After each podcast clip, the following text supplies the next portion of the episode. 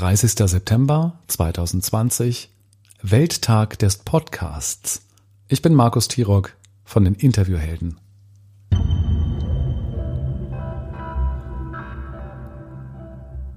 Glückwunsch, lieber Podcast, dass du in unseren Ohren bist. Und damit meine ich wirklich jeden Podcast, denn vor gar nicht so langer Zeit hatten fast alle Experten das Medium Podcast schon für tot erklärt. Anfang der 2000er Jahre gab es einen wirklich kläglichen Versuch, den Podcast einzuführen. Damals trug er nicht einmal seinen Namen. Erst 2005 hat Apple dem abonnierbaren Audioformat den Namen Podcast verpasst. Der Name setzt sich zusammen aus Broadcast und iPod, also aus der Übertragung, wie beim Radio, Broadcast, und dem damals noch recht neuen Music Player iPod, made by Apple. Und auch Apple kann tatsächlich mal mit einem Produkt oder Projekt richtig daneben liegen. Denn dem Podcast gelang es eben nicht in die Ohren der Massen zu kommen sondern er versendete sich. Selbst eine zweite Marketingwelle so um das Jahr 2012 führte zu keinem messbaren oder wirtschaftlichen Erfolg.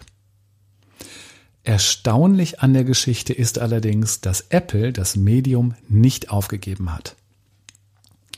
Die Podcast-App blieb vorinstalliert und fristete seitdem ein trauriges Dasein. Ich erinnere mich sehr genau daran, dass viele meiner Freunde und Bekannten keine Idee hatten, wozu dieses kleine lila Programm auf dem iPhone eigentlich diente. Der Podcast erlebte eine echte Heldenreise, eine Odyssee, drohte immer wieder in der Unbedeutung zu versinken. Bis das amerikanische Radiostudio Chicago Public Radio 2014 einen ganz neuartigen Podcast veröffentlichte eine Staffelproduktion. Zwölf Episoden und dann ist die Geschichte zu Ende erzählt. Doch das Besondere war der Inhalt. In der wöchentlichen Episode untersuchte die Journalistin und Radiomoderatorin Sarah König den echten Mord an der Schülerin Hey Min Lee. Die Justiz verurteilte damals ihren Ex-Freund zu einer lebenslangen Haftstrafe wegen Mordes. Doch der Mord wies Ungereimtheiten und Lücken auf. Erst rollte die Journalistin diesen Mordfall auf und dann sah sich die Justiz gezwungen, den Mord an der Schülerin erneut zu untersuchen. Mit dem Ergebnis, dass der verurteilte Ex-Freund einem schlimmen Justizirrtum zum Opfer fiel. Er war und ist unschuldig. Diese Story dieser Podcast war ein Straßenfeger. Millionen von Menschen verfolgten die Aufklärung des Mordfalls. Die Medien waren aus dem Häuschen und feierten das neue Genre. True Crime. Und das war die eigentliche Geburtsstunde des Podcasts. Hier begann die Erfolgsgeschichte.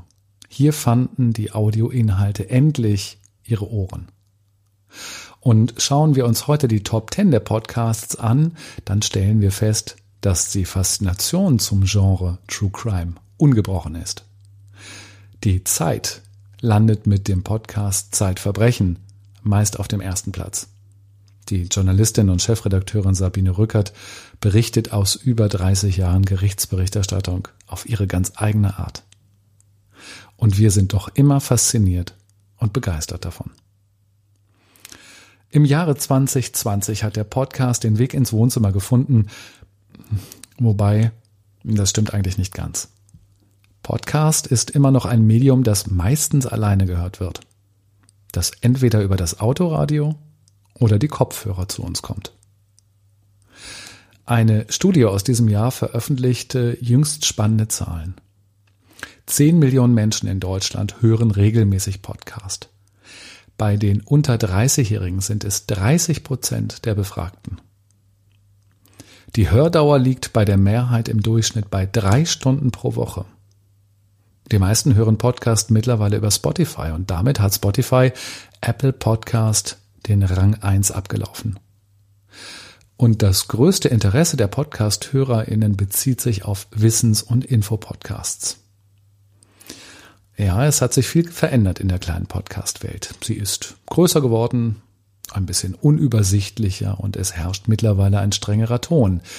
Es hat sich im Marketing und in der PR rumgesprochen, dass hier noch etwas zu reißen ist.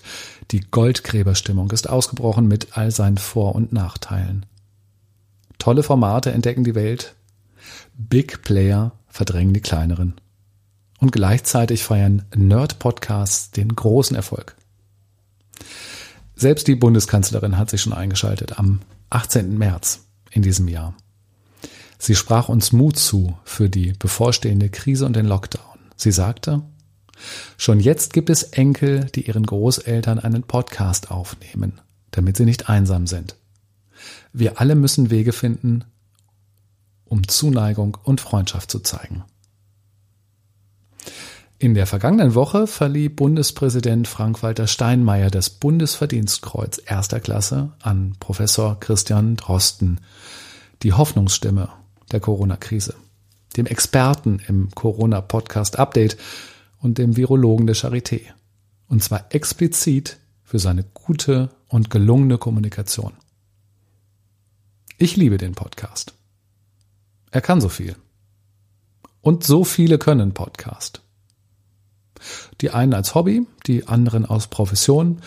Manche podcasten wirklich richtig mies und andere inspirieren gut. Macht doch nichts. Ist doch gut so. Ein demokratisches Medium zum Einschlafen und Wachbleiben. Zum Lernen und zum Unterhalten. Ganz wie wir es brauchen. Schön, dass es dich gibt.